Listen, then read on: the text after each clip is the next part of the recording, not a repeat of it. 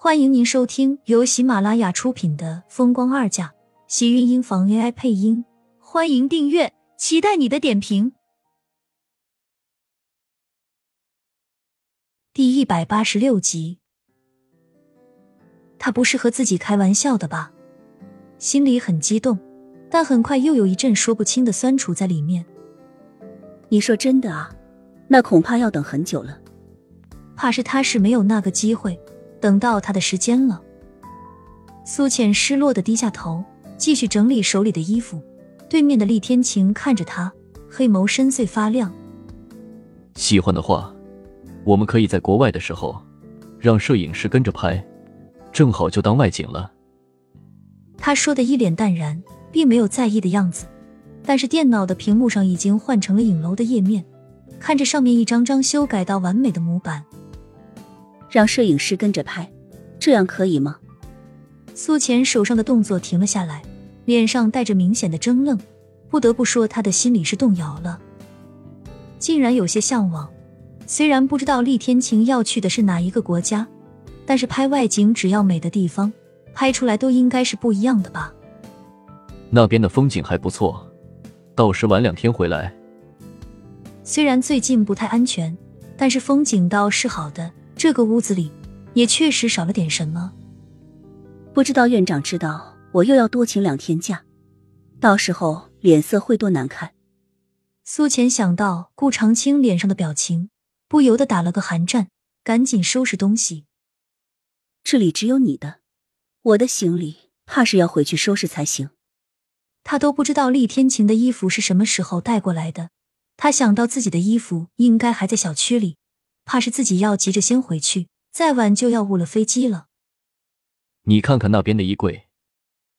厉天晴抬了抬脸，苏浅这才狐疑的看了一眼另一个衣柜，走上前打开柜子，里面的衣服都是新的，而且全都是按照他的号码订的。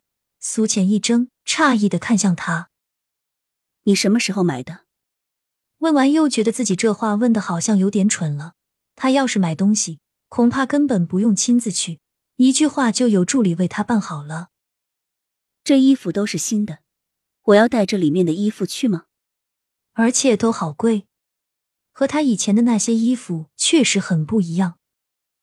厉天晴头也没抬到，自己选喜欢的带去吧，不够到了那边再买。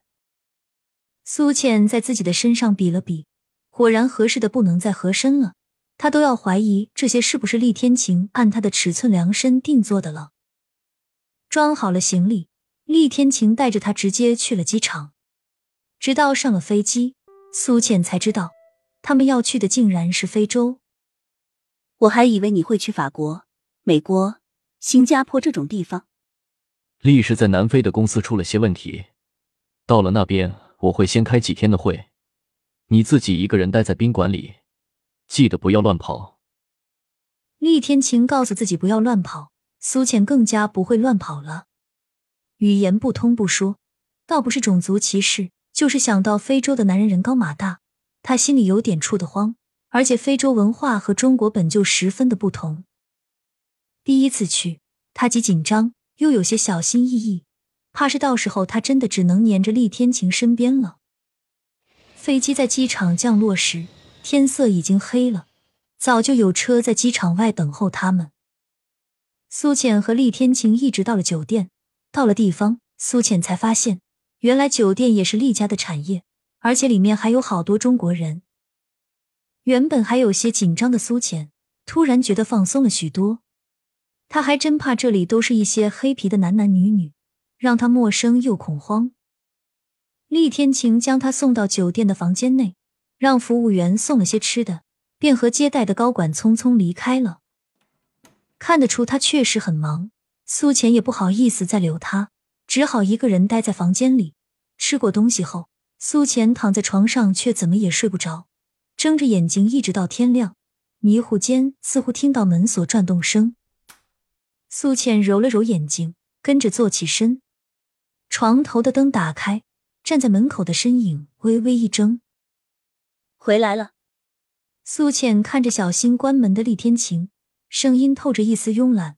不知道是不是因为睡觉没有睡好的原因，声音竟然有些嗡嗡的难受。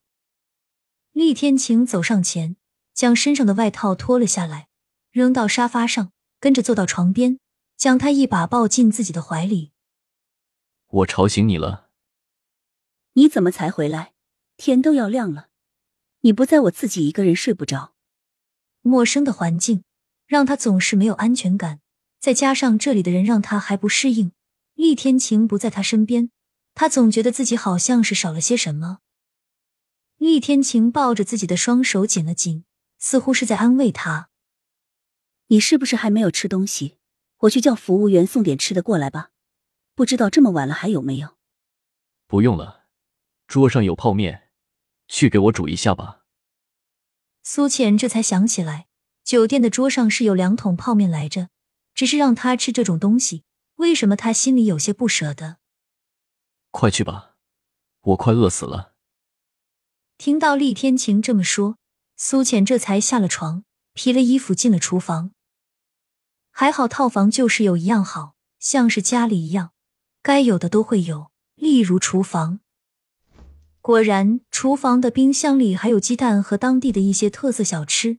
苏浅看了一下，最后因为没有看懂，只好放弃了，拿了两个鸡蛋连面一起煮了。等他煮好面，端出来的时候，厉天晴正好已经洗完澡，从浴室里出来，身上是一件深蓝色的浴袍，正拿着毛巾擦着一头湿透了的短发，向他走来的时候。随意拨弄的水珠溅到他的身上，有些冰冰凉凉的。快吃吧，这里的东西字我都不认识，只好放了两个鸡蛋在里面。苏浅有些不好意思道：“虽然英语学的不是很糟糕，但对于当地特色食品翻译的英语，他看着实在是很费力气。”厉天晴倒是一点不在意，从桌前坐下，转头看向他：“有啤酒吗？”他还是第一次听到厉天晴提出喝啤酒的要求，一时没有反应过来，竟然怔了怔，随即才点了点头，转身进了厨房，从冰箱里拿出两罐啤酒，放到厉天晴的跟前一罐。我陪你。亲们，本集精彩内容就到这里了，下集更精彩，记得关注、点赞、收藏三连哦，爱你。